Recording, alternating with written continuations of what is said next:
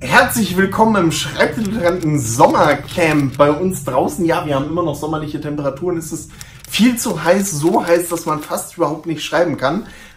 Aber nichtsdestotrotz verraten wir euch heute, wie ihr knackige und tolle Dialoge schreibt, die euren Roman voranbringen und eure Leser begeistern. Wenn mich äh, meine Liste nicht täuscht und ich keinen Fehler gemacht habe, Ja. wird diese Folge hier am 28.08., also Ende August erscheinen. Mal gucken, ob es dann immer noch so war. 28.8. Dann bin ich ja schon fast im Urlaub. Ja. Wahnsinn. Hey Axel, Hui. die Folge aus dem Urlaub. Ja. äh, fast im Urlaub, fast Ja. im Urlaub. Die kann ich mir also noch anschauen und auch noch auf Kommentare antworten. Okay, Markus. Dialoge. Ja. Dialoge. Ähm, es ist ja kein Geheimnis, dass wir beide von Dialogen begeistert sind und Ja. dass wir beide der Überzeugung sind, dass Dialoge das Stilmittel, Stilmittel, das Mittel sind, mit denen man seine Handlung eigentlich am besten vorantreibt. Ja, man könnte vielleicht sagen, das Element oder so. Ich habe keine Ahnung, ich kenne da auch keinen Oberbegriff. Ja. Es gibt ja so, so, so, ähm, ja, wie soll man sagen, drei große Einheiten im Roman, Elemente, und das sind Dialoge, Erzählung und Beschreibung, würde ich sagen. Ja, Und davon ist halt Dialoge tatsächlich auch das, was ich am liebsten mag. Das stimmt. ja. Und ähm, vielleicht auch ein bisschen das Unterschätzteste für äh, von beginnenden Autoren, weil mit Autor, äh, mit Dialogen kann man mehr machen, als nur äh, zwei Personen sich irgendwie unterhalten lassen. Dialoge, wenn man sie geschickt nutzt, kann man auch dazu verwenden, um Beschreibungen in seinem Roman unterzubringen und die Handlung voranzutreiben. Das heißt, Dialoge Ja. sind sozusagen die eierlegende Wollmilchsau des, äh, des Erzählers, Ja, es ist lustig. äh, des, des Autors. was auch immer. Ähm, es ist lustig, es ist lustig, dass du das sagst. Ähm, tatsächlich habe ich auch den Eindruck, dass Dialoge sehr häufig unterschätzt werden. Sage ich jetzt gerade das Falsche? Ähm, irgendwie so ein bisschen stiefmütterlich behandelt werden. Ähm, vielleicht liegt es ein bisschen daran, dass äh, dass Autoren so ein bisschen die Nähe zum zum Drama irgendwie, Romanautoren die Nähe zum Drama irgendwie meiden wollen oder so. Ähm, Ja, Tatsächlich habe ich auch schon so einige Romane gelesen, die mich persönlich total begeistert haben, die aber flixt nah am Drama waren, weil halt im Prinzip die, die Nicht-Dialoganteile im Roman, macht nix, die Nicht-Dialoganteile im Roman praktisch fast schon so kurz wie Regieanweisungen waren. Ja, ich Aber- habe vor kurzem habe ich einen Science-Fiction-Roman gelesen, Aha, beziehungsweise ich habe nicht fertig gelesen, von einem bekannten deutschen ähm, Autor, dessen Namen du jetzt nicht Ähm, nennen möchtest, oder? dessen Namen ich nicht nennen will, in einer bekannten deutschen Serie zum Jubiläum und auf den ersten 40 Seiten war, wenn ich mich nicht recht, äh, nicht nicht ein einziges Wort, nicht ein einziges Wort Dialog.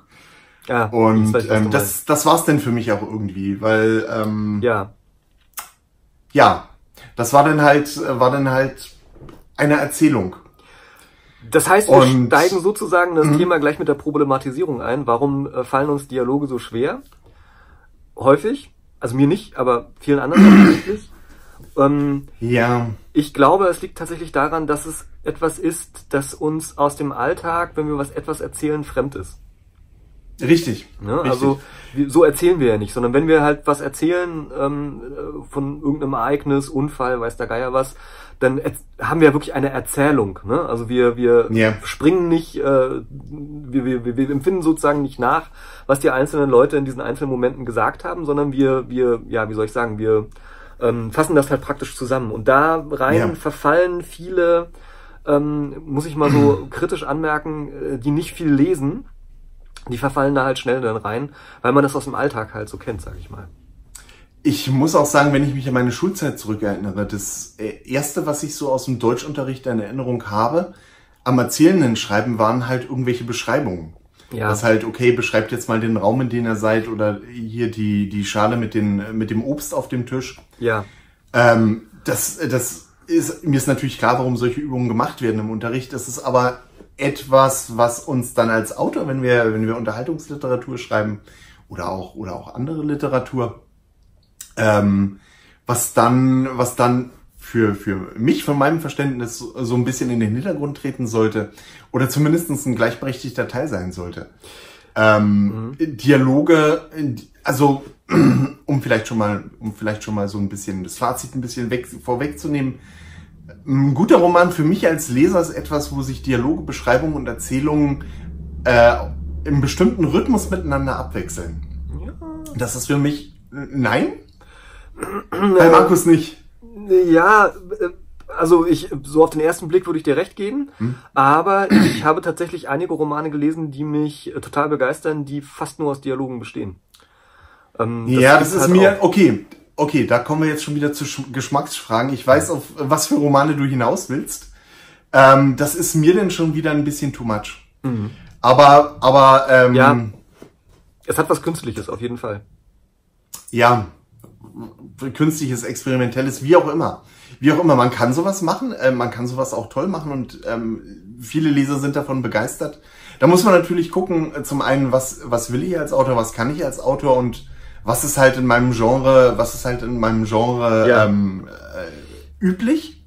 Mhm. Und äh, wie du, wie du in der letzten Folge so schön gesagt hast, als wichtigstes natürlich, was tut meinem Roman gut?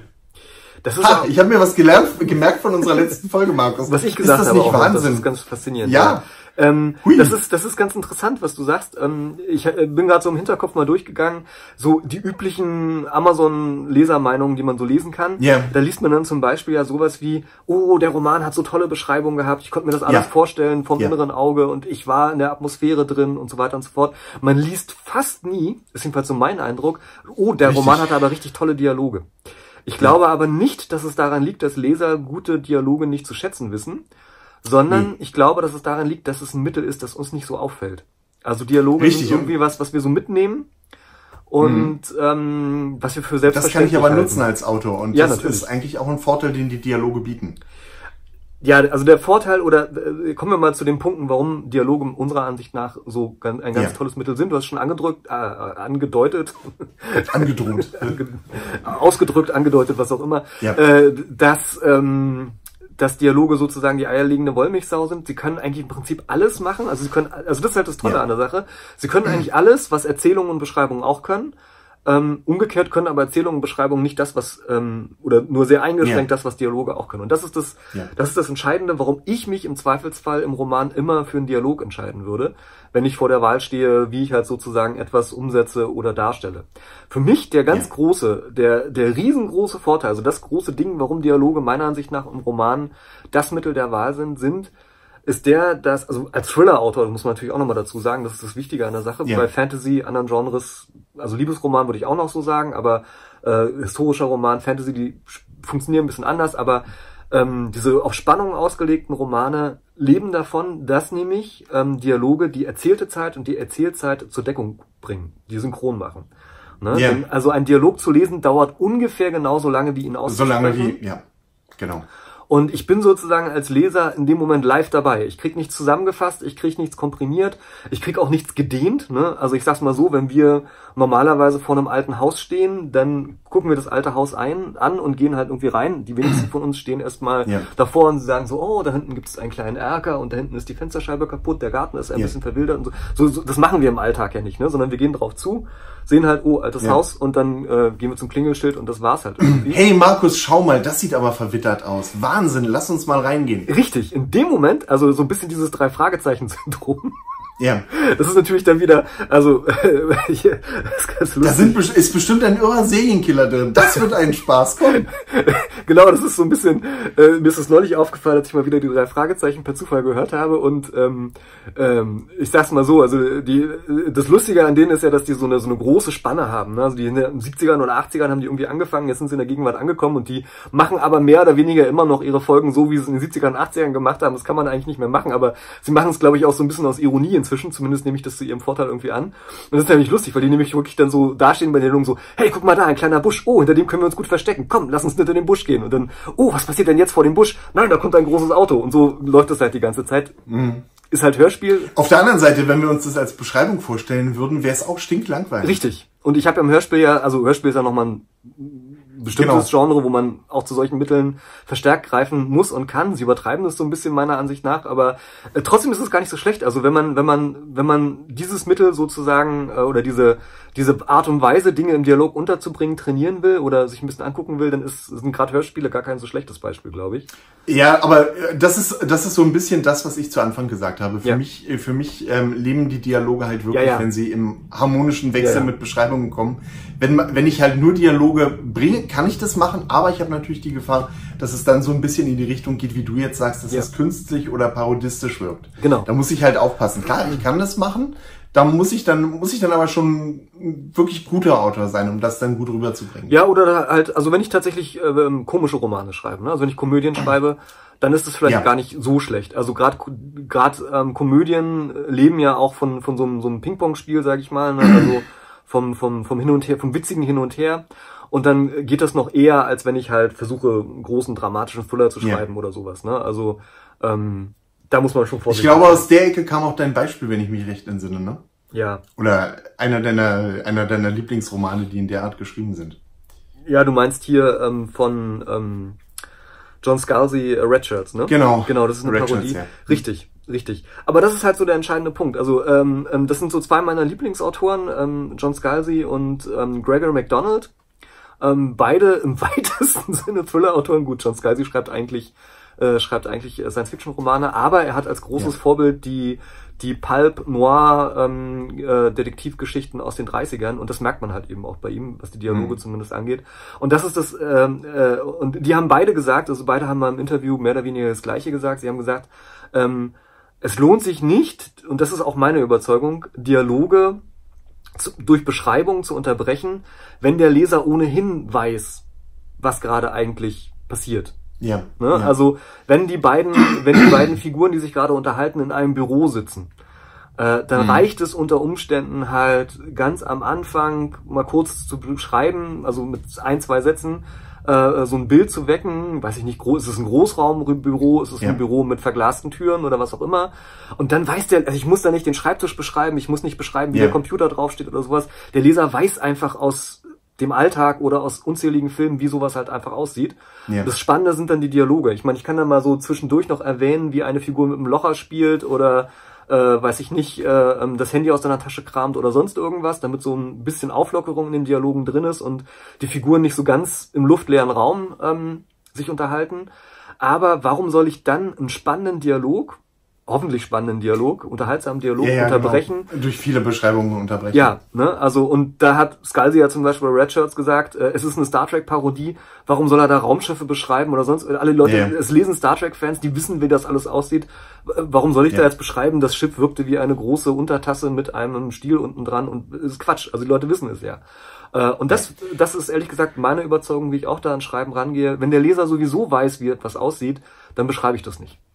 Ja. Lass uns nochmal auf ein paar technische Aspekte des. Dialogschreibens eingehen. So ein Punkt, der immer wieder kommt, ist Redebegleitsätze. Wie mache ich das eigentlich? Brauche ich ständig Redebegleitsätze? Wo bringe ich einen Redebegleitsatz unter? Und verdammt, was ist eigentlich dieser Redebegleitsatz, von dem Axel gerade redet? Na, der Redebegleitsatz ist dieses sagte er oder fragte er oder Genau. rief sie Genau. oder was auch immer. Ja. Ähm, genau. Und ja, Ein Punkt, der bei Redebegleitsätzen immer aufkommt, ist, ähm, wo bringe ich den eigentlich unter? So früh wie möglich. Dazu muss man wissen, was die Funktion des Redebegleitsatzes ist. Die Funktion des Redebegleitsatzes ist natürlich, äh, wie Markus eben schon gesagt hat, wenn nur die wörtliche Rede dasteht, weiß ich natürlich nicht, wer etwas gesagt hat oder weiß ich es in der Regel nicht. Klar, ich kann es mir vielleicht aus dem Kontext erschließen, aber wenn es nicht so möglich ist oder wenn ich den Kontext erst schaffen muss, dann brauche ich halt den Redebegleitsatz, sagte Peter, sagte Markus. Redebegleitsätze sind toll, sagte Axel. okay. Ähm, so, da ist aber das, was Markus eben gesagt hat. Wenn ich den Redebegleitsatz nach acht ähm, Sätzen ewig langen Dialoges habe, dann ist die Funktion des Redebegleitsatzes hinfällig. Weil der Leser fragt sich seit ungefähr sieben Sätzen, wer das eigentlich sagt. Und wenn dann erst der Redebegleitsatz kommt, kann ich ihn mir eigentlich auch schenken. Ja, Weil der Leser das Buch schon längst weggelegt hat. ja.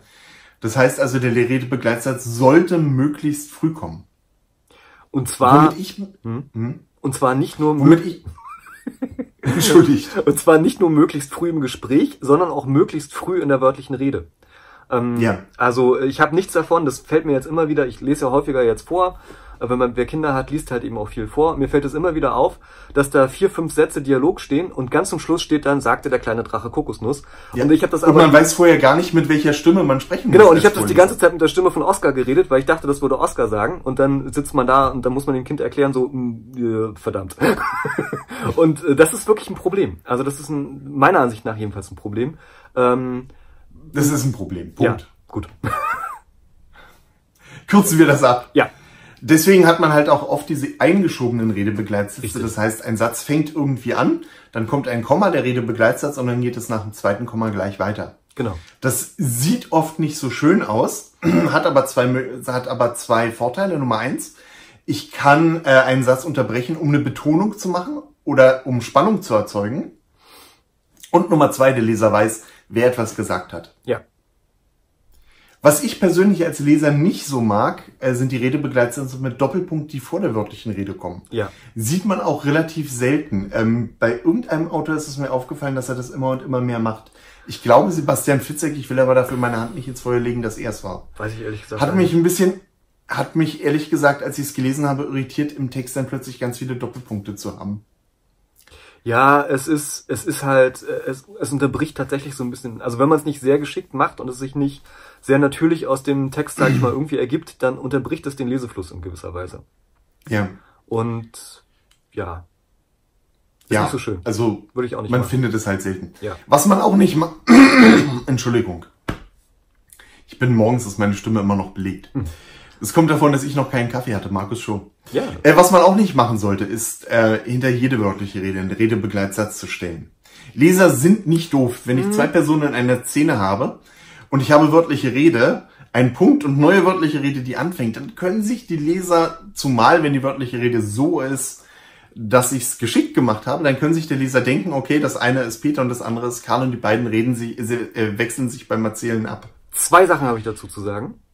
Ja, die wichtig sind. Erstens, das gilt, was du gerade gesagt hast, nicht unbedingt für jedes Genre, wie mir aufgefallen ist. Mir ist gerade Okay. in der letzten Zeit aufgefallen, dass Kinderbücher, also wer Kinderbücher Mhm. gerne schreiben möchte, die haben fast immer einen Redebegleitsatz Ah, hinter okay. der wörtlichen Rede. Mhm. Ähm, ich habe mich auch so ein bisschen gewundert, bin die ersten Male drüber gestolpert, aber ich glaube tatsächlich, dass es deswegen gemacht wird, weil man davon ausgeht, dass Kinder sich das vielleicht nicht so gut denken können. Also auch gerade diese Erstleserbücher und so, die noch, haben auch da fehlt halt noch, da fehlt dann noch die Leseerfahrung. Genau. Wie funktionieren die Konventionen beim Romanen? Also ich weiß es nicht, weil ich noch nie ein Kinderbuch geschrieben habe und deswegen auch noch nie mit einem Lektor für Kinderbücher zusammengearbeitet habe. Aber ich vermute, dass es ein, ein Genre-Merkmal ist, dass man da häufiger die Rede. Vielleicht kann das ja jemand Ja. ergänzen in den Kommentaren, der in dem Genre dicker drin steckt als wir. Ähm, so, Ja. das war das eine, was ich eine, was ich ergänzen wollte. Ach so, und das andere, was ich sagen wollte dazu ist, man darf es damit aber auch nicht übertreiben. Also es kann nämlich passieren, das ist mir nämlich Ja. aufgefallen, als du jetzt mein letztes Skript kommentiert hast, dass du irgendwann da gesessen hast, äh, wer, wer sagt das Ja, ja, genau. Äh, und da habe ich es übertrieben, äh, weil ich halt eben tatsächlich das so gemacht habe wie du. Ne? Also ich habe immer, immer die Dialoge, es waren zwei Figuren, sie haben sich miteinander unterhalten, aber so nach, weiß ich nicht, geschätzt so sechs, sieben, acht ähm, ähm, unterschiedlichen Dialogzeilen, äh, Zeilen, Ja. kann es schon sein, dass der Leser einfach mal vergisst, oh, wer ist denn jetzt gerade dran? und dann Ja, muss ja, man, genau. also das muss man ein bisschen austesten mit Testlesern halt. ähm, Zumal wenn der Leser zwischendurch noch Kommentare an den Rand schreibt. ja, oder sich zwischendurch mal, weiß ich nicht, passiert ja auch, man legt das Buch weg, weil irgendwas ist Ja. oder man auf die Toilette Richtig. muss und dann Guter Punkt. Ne? Und äh, also das muss man so ein bisschen ausbalancieren. Zu viel Redebegleitsätze nehmen das Tempo raus, machen das langweilig. Ja. Zu wenige können den Leser irritieren. Da gibt's kein Patentrezept, das muss man ausbalancieren. Ich würde halt im Zweifelsfall sagen, immer so wenig wie möglich. Ja. Und dann, wenn ich ein richtig guter Autor bin, ähm, kann ich natürlich auch oft auf Redebegleitsätze verzichten, indem ich einfach ähm, das Ganze etwas anders mache. Zum Beispiel, Karl kratzte sich am Kopf. Das ist eine hervorragende Idee. Vielleicht sollten wir diesen, äh, diesen Gedanken weiter verfolgen. Genau. Das ist so ein, ja, angetäuschter Redebegleitsatz. Ich weiß nicht, wie ich das nennen soll. Das ist äh, Handlung. Das ist einfach eine, eine, eine Handlung als Ersatz Ja. für den Redebegleitsatz. Aus der sich, aus der sich für den Leser dann hoffentlich erschließt, wer den nächsten Satz sagt. Genau. Das kann man auch Ähm, kann man auch nicht immer. Ja, kann man auch nicht immer machen. Muss man halt gucken, wie das funktioniert. Ähm, brauchst ein bisschen Gespür und Übung dazu, ein bisschen Erfahrung. Und vor allen Dingen brauchst du auch Testleser dafür. Ja. Ähm, wie du schon gesagt hast, als Autor ähm, sieht man das Ganze dann vielleicht noch ein bisschen anders. Man kennt ja seine Geschichte, als es dann vielleicht Leser sehen. Es- Das heißt also, auch gerade bei Dialogen kommt man um Testleser nicht drum herum. Es ist wie bei allen anderen Sachen eigentlich auch, ne? Es ist, es kommt so ein bisschen auf Timing und Rhythmus an. Ne? Also wenn ich, Ja. wenn ich hinter jedem äh, Satz, einen Redebegleitsatz oder Handlung, äh, hinter, hinter jedem Dialog einen Redebegleitsatz oder Handlung klatsche, dann wird das Ja. irgendwie doof. Wenn ich es zu wenig mache, ist doof. Und also, ne, man muss da so ähm, ein gutes Gespür dafür kriegen. Aber das ist halt eben auch das, womit man dann belohnt wird, äh, wenn man es richtig macht. Ich denke, dass Dialoge wirklich das Mittel sind, was die Leser wirklich in die Handlung reinzieht. Also wenn sich zwei Figuren äh, wenn zwei Figuren sich funkensprühend unterhalten, ähm, und da gibt's auch meiner Ansicht nach ganz handfeste Tipps, wie man das wirklich erreichen kann, dann ist es das, was die Leser am meisten band. Ja. Wenn ich ein großartiger Autor bin, dann kann ich mir Redebegleitsätze, Beschreibungen und alles andere sparen, weil meine Dialoge einfach von der Art, wie ich sie geschrieben habe, so sind, dass für den Leser ganz, ganz klar ist, wer was sagt. Das wollte ich auch gerade. Allein durch die Ah! Aber gut. Ja, allein, allein durch die Art, allein durch die Art, wie ich, wie ich den Dialog schreibe, beziehungsweise ähm, was die Figur wie sagt. Das ist natürlich schwierig und nicht immer so umzusetzen und das ist natürlich etwas, wo man, wo man wirklich aufpassen muss, dass man da das auch so macht, dass die Leser einem da wirklich folgen. Mhm. Ähm, aber das ist natürlich, das ist dann natürlich die ganz, ganz hohe Kunst. Die Zeit drängt, aber wir müssen noch ein, zwei kleine ja. Sachen unbedingt unterbringen, die meiner Ansicht nach zum Thema Dialoge ja, ähm, auf den Weg gebracht werden müssen. Für Menschen, die äh, vielleicht noch nicht so wahnsinnig viel Erfahrung damit haben. Einer der größten Fehler bei Dialogen ist tatsächlich, ähm, meiner Ansicht nach jedenfalls, dass die Leute sich, ähm, sich wirklich, wie soll ich sagen, dass die Leute zu sehr im Gespräch aufeinander eingehen. Ne? Also yeah. Ähm, yeah. wenn man mal reale Dialoge verfolgt, dann redet jeder eigentlich so ein bisschen vor sich hin. Das heißt, dass man sich Richtig. nicht unbedingt immer exakt auf das, also wir jetzt hier vielleicht schon bei uns im, im, im Video, aber das ist ja auch eine künstliche Situation, sage ich mal. Ne? Also yeah. ähm, häufig werden Dialoge so ein bisschen wie Interviews im, im, im, äh, im, im, in der Zeitung oder sowas. So ein bisschen so ähnlich jedenfalls. Und das ist aber nicht die Realität. Die Realität ist, Leute mhm. unterbrechen sich, Leute reden aneinander vorbei. Jeder hat so seinen eigenen Film, der so ein bisschen abläuft im Dialog und ähm, möchte eigentlich was sagen, was der andere vielleicht gerade nicht hören will oder umgekehrt halt nicht, ja. worum es ihm eigentlich vielleicht oder ihr gar nicht, gar nicht geht gerade. Und das muss man so ein bisschen mit einkalkulieren. Man darf es auch wieder nicht übertreiben, dann verliert der Leser auch die Orientierung, aber so ein bisschen halt, ähm, ja, wie soll ich sagen, so ein bisschen gegen die guten Sitten verstoßen vielleicht. Also das, was viele schreiben ja. halt Dialoge so, wie man sich ein gutes Gespräch vielleicht wünscht, aber so sind Gespräche halt eben nicht. Ne? Und da ja. muss man, äh, da muss man sich so ein bisschen am Riemen reißen, sage ich mal. Ja. Ich nehme an, der nächste Punkt, auf den du kommen willst, ist Slang und ähm, Oh, da habe ich noch gar nicht dran gedacht, verflixt. Stimmt. Äh, Slang und Jugendsprache. Ja. Ähm, Dialoge, die man schreibt, sind keine gesprochenen Dialoge. Wenn man auf der Straße Jugendlichen zuhört und das eins zu eins in einen Roman schreibt oder oder was weiß ich, Technikfreaks oder was auch immer, mhm. ähm, wirkt das im Roman ganz anders als, als das tatsächlich gesprochene Wort. Und darauf muss man ein bisschen Augenmerk haben als Autor. Wenn man etwas schreibt, wirkt es, ja, wie soll ich sagen, stärker, mhm. als wenn ich etwas höre. Ähm, das heißt, wenn ich, wenn ich da jetzt mit, mit Slang, mit Jugendsprache, mit äh, Schimpfwörtern, mit Ähnlichen komme, und das eins zu eins in meine Texte übertrage, das Ganze funktioniert nicht. Das Ganze wirkt dann auf die Leser zu stark und zu abschreckend, vielleicht sogar parodistisch, ähm, auf jeden Fall nicht so, wie ich es mir wünsche. Ja. Das heißt, da muss ich als Autor auch in mich gehen, gucken, dass ich so irgendwie so einen Mittelweg finde zwischen dem ja künstlichen Dialogen, was du eben so geschrieben äh, beschrieben hast, was man halt vermeiden sollte.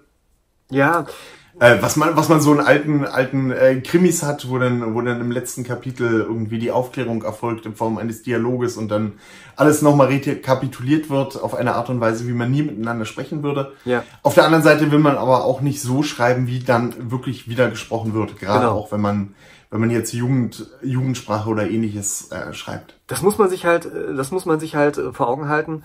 Dialoge sind sozusagen gefakte Wirklichkeit, ne? Also sie sind irgendwie ja, so, genau. als wenn man sich unterhalten würde, aber halt eben auch nicht so ganz. Also, und ich kann wieder nur den Tipp da geben, lest einfach ganz, ganz viele Dialoge von Autoren, die das wirklich gut machen. Oder die es zumindest so machen, wie ihr es euch in eurem Genre oder in euren Romanen gerne wünscht. Äh, denn das ist der Punkt, wo man gerne hin möchte. Ne? Also fun sich funktionierende Dialoge anzugucken, die, ja, wie soll ich sagen, ähm, Echt wirken das, ist aber nicht Sinn. Genau, genau. Das ist der, der entscheidende Punkt. Nee, ich wollte noch auf eine andere Sache hinaus und damit beenden wir es dann vielleicht wirklich, sonst wird dieses Video echt ja. voll. Ähm, das ganz Wichtige an der Sache ist, dass äh, das knüpft so ein bisschen an das an, was ich vorher gesagt habe. Ähm, äh, man redet in der Regel halt eben auch so ein bisschen aneinander vorbei in Dialogen, weil ähm, Dialoge ja nicht nur eine Funktion haben, also wenn ich etwas sage, ah, äh, ja. das Ganze ja nicht nur eine ja, Funktion ja. hat, sondern das hat in der Regel halt mehrere Funktionen. Ne? Und wer sich da ein bisschen vertiefen möchte, der muss sich mal das Kommunikationsmodell von Schulz von Thun angucken. Viele haben das schon aus der Schule kennengelernt. Das taucht jedenfalls häufiger auf oder im Studium in irgendeiner Weise. Das sollte man nochmal verinnerlichen. Ne? Also ähm, es gibt vier Ebenen der, der Kommunikation bei Schulz von Thun. Das ist umstritten, wer weiß, ob so ist oder nicht, aber es hilft beim Dialogschreiben meiner Ansicht nach. Ja. Ähm, denn ähm, wenn ich halt eben zum Beispiel sage, berühmtes Beispiel immer, ne, ähm, Schatz, äh, äh, nein, so, äh, du, der Mülleimer ist ja voll, Ne, dann kann das auf der Ja. einen Seite eine reine Information sein. Ne? Und das ist immer so das Missverständnis, das dann auftritt. So, stimmt, der ist voll. Ne? Und dann sagt die Frau. Wow, ja, du hast ja völlig recht. Mann, der ist ja voll, der geht ja Genau. schon über. Wahnsinn. Aber was man eigentlich damit sagen will, ist halt eben auf der anderen Seite, ne, du trag doch mal den du Mülleimer faule raus. Socke. Nein, Moment, Moment, du greifst vor. Das eine ist die Information, äh, so, ja. ist die Aufforderungsfunktion halt, ne? Du trag doch mal Ja. den Mülleimer raus. Ich habe die Beziehungsebene drin. Ich bin derjenige, der dir zu sagen hat, dass du den Müll Ja. rauszutragen hast. Das ist auch nochmal ganz entscheidend. Äh, und das vierte habe ich jetzt gerade vergessen. Ist viertes unheimlich wichtig. Ja, aber ich habe es gerade Ich überlege auch gerade. Äh, ähm, Beziehungsebene, Beziehungsebene, Appell. Informationen. Das ist eure Hausaufgabe. Drei Ebenen. Das sind die drei Ebenen. Ich habe keine Ahnung. Mir fällt jetzt nicht ein. Oh Gott, die Folge endet so wie die letzte. Das ist ja schade. Egal. Ja, Aber ihr wisst, ihr wisst zumindest, worauf wir hinaus wollen. Googelt einfach mal das Thema, da findet man ganz schnell was zu. Es dauert nicht lange, zehn Minuten, sich damit zu beschäftigen. Und das war für mich so ein Aha-Moment beim Dialoge schreiben, dass ich gemerkt habe, stimmt. Ja. Da muss man irgendwie auch dran denken. Äh, Subtext nennen das auch viele, ne? Also was meint man Ja. sozusagen mit, was man aber nicht ausspricht und Ja. wie kann ich das trotzdem irgendwie mitdenken? Ja. Das haben wir heute wirklich super gemacht, Markus, Ja, mal wieder. ganz toll. Ja. Findet heraus, was da der Subtext war. ja, so ist das. so ist das. Nein, wir haben tatsächlich Ja. haben wir eine ernsthafte Aufgabe für euch. Ähm, es kann eigentlich, es kann eigentlich, es gibt eigentlich für diese Folge nur eine einzige Aufgabe, die man sinnvollerweise stellen kann. Und das ist, ähm, vielleicht schnappt euch mal einen eurer Romane, ein Kapitel, ähm, das ihr habt und schreibt ein Kapitel, in dem ein bisschen Dialoge vorkommen und dann streicht mal einfach alles weg, was nicht Dialoge ist und versucht das einzubauen, indem ihr halt eure Dialoge noch ein bisschen ergänzt oder neue Dialoge dazu schreibt. Das heißt, schreibt ein Kapitel mal nur als Dialog. Guckt mal, wie weit ihr da kommt und äh, wie das Resultat ist. Gibt es vielleicht auch mal einen Testleser? Fragt ihn mal, was der davon hält im Vergleich zu ähm, eurem vielleicht beschreibungslastigen Kapitel. Das wäre fast die Hausaufgabe gegeben, die ich auch gegeben habe. Deswegen toppe ich das Oh. Ganze jetzt nochmal. Ähm, verzichtet es. mal auf sämtliche Redebegleitsätze oder Handlungen oder sonst Ah, irgendwas, ja, um deutlich wow. zu machen, wer gerade redet. Oh, nur als. Experiment, nicht damit es nachher im Roman landet, sondern nur als Ja. Experiment. Äh, und versucht mal mit anderen Mitteln, also mit anderen Worten, mit der Art und Ja. Weise, wie eure Dialogpartner sprechen, herauszuarbeiten, wie denn die beiden oder mehrere Figuren sich unterhalten und gibt dann das, wie gesagt, mal einen Testleser. Und äh, wenn der so, also wenn er nichts dazu sagt, dann habt ihr das gut gemacht. Ja, und wenn ihr es damit bis nach Stockholm schafft zum Literaturnobelpreis, Ah. denkt bitte an uns. Genau, Macht ein bisschen Werbung, sagt, dass man unseren Kanal abonnieren soll, soll und kann. So. Zum Beispiel. Tatsächlich auch, ja. Genau, indem man auf die kleine Beispiel. Schaltfläche unten drückt, ähm, Ja. wo ganz groß abonnieren draufsteht. Ja. Das müsst ihr in Stockholm deutlich hervorheben, weil ich vermute, viele der Zuschauer im Publikum werden das nicht wissen. Richtig. Äh, Die werden auch nicht wissen, die werden auch nicht wissen, dass es da so ein kleines Glöckchen gibt, auf das ihr drücken könnt.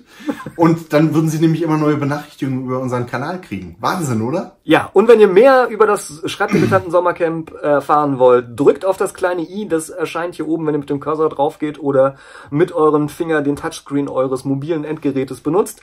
Ähm, und dann Ja. kommt da, poppt da die Schreibdilettanten Sommercamp ähm, Playlist auf, die übrigens nebenbei bemerkt, wer es durchhält bis zum Schluss auch bei den, beim Abspann erscheint. Aber ich vermute mal, den guckt keiner mehr. Und ähm, da erscheint übrigens auch die Abonnieren-Schaltfläche. ähm, Wahnsinn. Ja, im Was- Video. es ich ist ich muss mir mal unsere. Videos anschauen. Du hast ja wirklich unglaubliche Dinge gemacht. wusste Ja, ja, ich überlasse nichts dem ist. Zufall. Ja, und da könnt ihr halt draufklicken, kommt auf diese Playlist und könnt euch das gesamte Schreibdilettanten Sommercamp angucken, falls das euer erstes Video des Schreibdilettanten Sommercamps sein sollte. Und habt dann einen richtig äh, ähm, interessanten, kostenlosen ähm, Videokurs äh, vom ersten bis zum letzten wichtigen Thema, das man kennen und verinnerlichen sollte, wenn man gerne Romane schreiben möchte. So sieht's aus. Ja, hoffentlich sehen und hören wir uns nächste Woche wieder. Bis dann. So ist es. Tschüss, schreibt schön. Tschüss.